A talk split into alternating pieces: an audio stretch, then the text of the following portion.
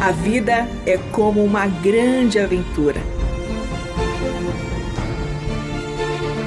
A Bíblia é nossa companheira e o Eterno nossa fonte de sentido nessa jornada.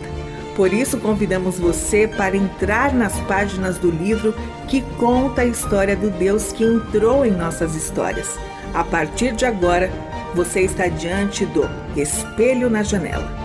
A narrativa a seguir é baseada em personagens e histórias bíblicas, acrescidas de elementos ficcionais.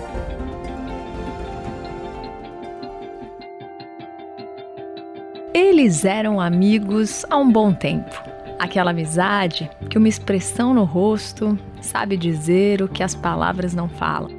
Uma intimidade construída no solo da franqueza e da vulnerabilidade. Quando é assim, os silêncios chegam sem deixar constrangimento, pois no terreno da amizade há espaço para cavar, descobrir, tentar e saber esperar, pois nem toda árvore floresce o tempo todo. Muitos temas cabiam naquela amizade. Felipe e Natanael tinham alegria de conversar sobre quase tudo, pois tinham muitos gostos em comum, apesar de uma porção de outros diferentes.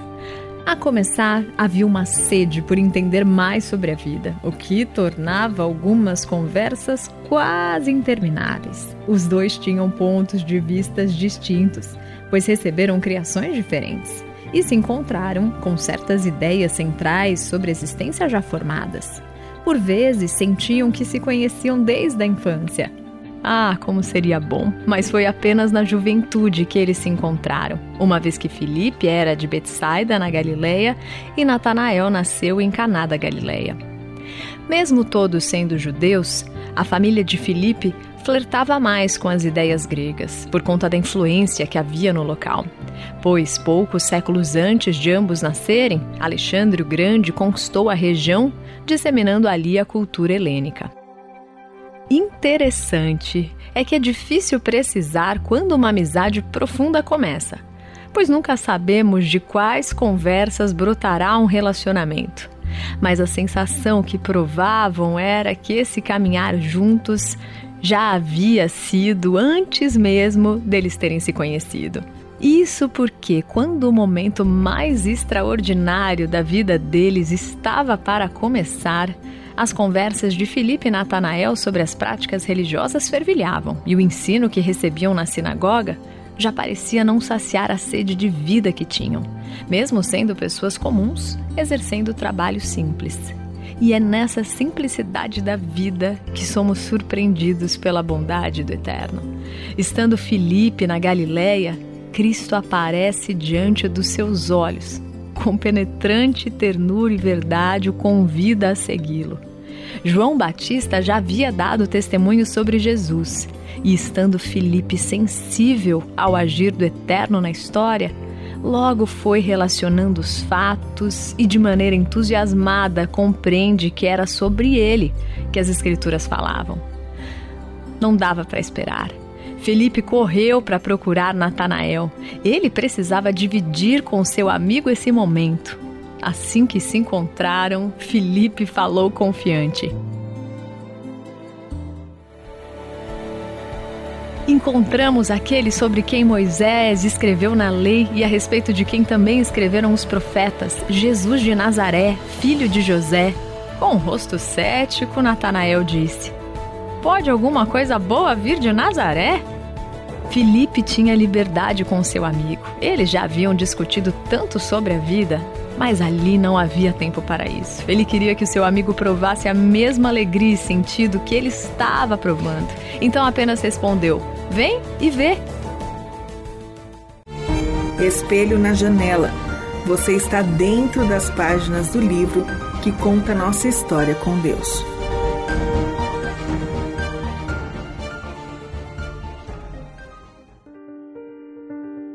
Muitos anos se passaram desde o dia em que esse encontro aconteceu. Natanael não apenas contemplou a face do Filho de Deus, mas também comeu com ele, presenciou inúmeros milagres, creu no Messias e viveu com ele muito mais do que depois os seus amigos poderiam conseguir registrar.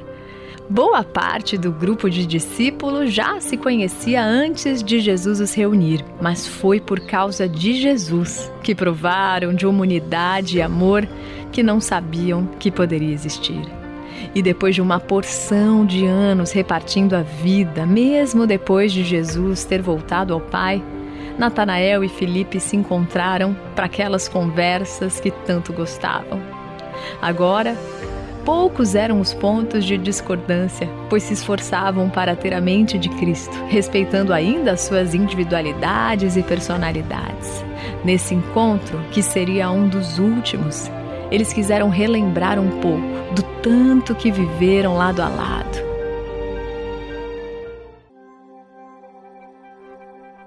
Natanael, com os cabelos brancos e a face marcada pelos vincos da idade, disse: Às vezes me pergunto quando de fato nosso coração se converteu a Cristo, pois nunca me esqueço da sua fala tão entusiasmada me contando que era para Jesus que Moisés e os profetas apontavam. Naquele dia, você, que já não era mais um garoto, me olhou como uma criança que descobriu o melhor presente da vida. Eu nunca vou esquecer o seu rosto. Eu te vi tão certo da sua posição, tão confiante da sua descoberta, tão feliz em dividir comigo o melhor que você tinha. Contudo, eu lembro quão cético eu fui. Mas depois de tantas coisas que vivemos com o Mestre, por vezes me percebi e te vi cético também. Lembra do sermão na montanha em que uma multidão vinha para ouvir Jesus faminta de ensino e também de comida? Felipe logo concordou com o um amigo. Jamais vou esquecer de Jesus me perguntando como poderíamos alimentar as pessoas. E eu não pensava em outra coisa a não ser contar as pessoas, pensar no dinheiro, fazer cálculos. Jesus era tão humano, tão próximo da gente, tão igual a nós que por vezes eu me esqueci o quão divino ele era. Natanael completou. Então, será que ainda no final, antes de Jesus morrer, tínhamos dúvidas se ele era o filho de Deus? Ou será que tínhamos tanto medo de ficar sem ele que queríamos uma prova, uma segurança para descansar? Felipe pensou por certo tempo, coçou a barba e respondeu dizendo: quando Jesus começou a nos preparar para sua partida, eu confesso que eu fiquei aterrorizado. Eu não queria perdê-lo. Eu não queria que aquilo acabasse. E além de ficar sem ele, eu tinha medo também do que aconteceria conosco quando pegassem Jesus.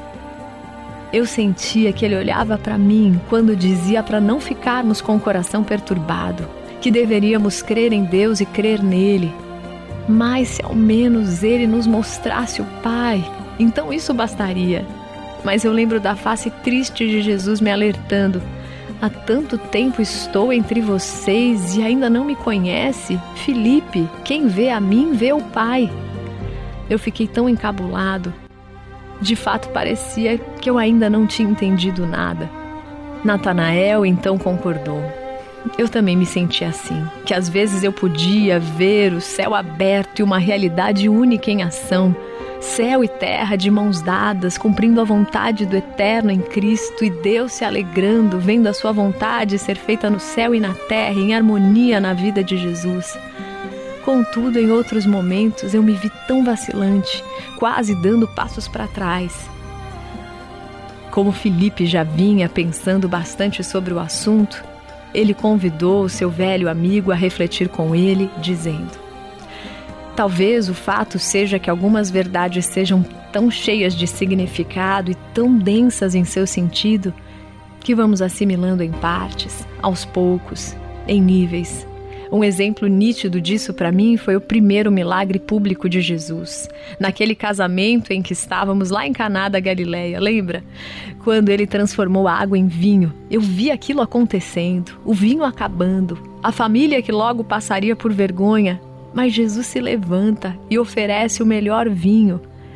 Eu mal pude dormir naquela noite de tão admirado e arrebatado que eu fiquei. Mas depois de uns dias, inúmeras outras compreensões eu tive pensando apenas nessa ação de Jesus. Quando na última ceia Jesus ergue o cálice e fala que aquele vinho representava o seu sangue derramado em nosso lugar, é como se eu pudesse sentir outra vez o gosto do melhor vinho que eu provei na vida naquele casamento. Jesus era esse vinho, esse melhor sabor e alegria que não tem fim.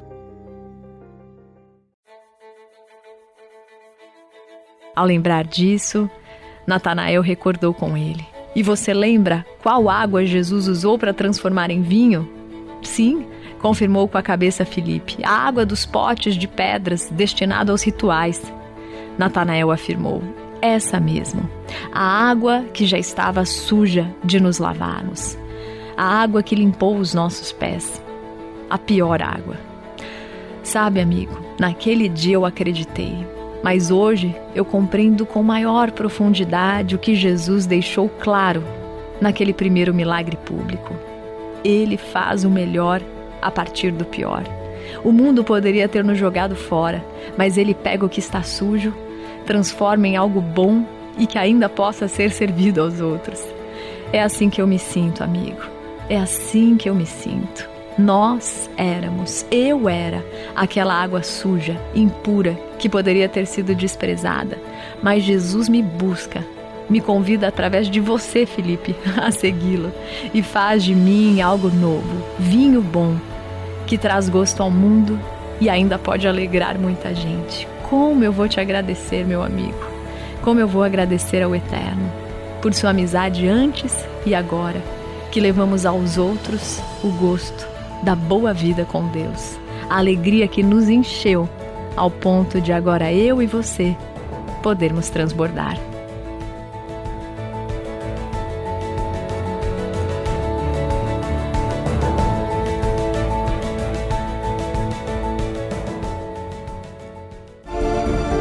Este foi o Espelho na Janela, escrito por Israel Mazacurati, Renata Borjato e André Daniel Heinck.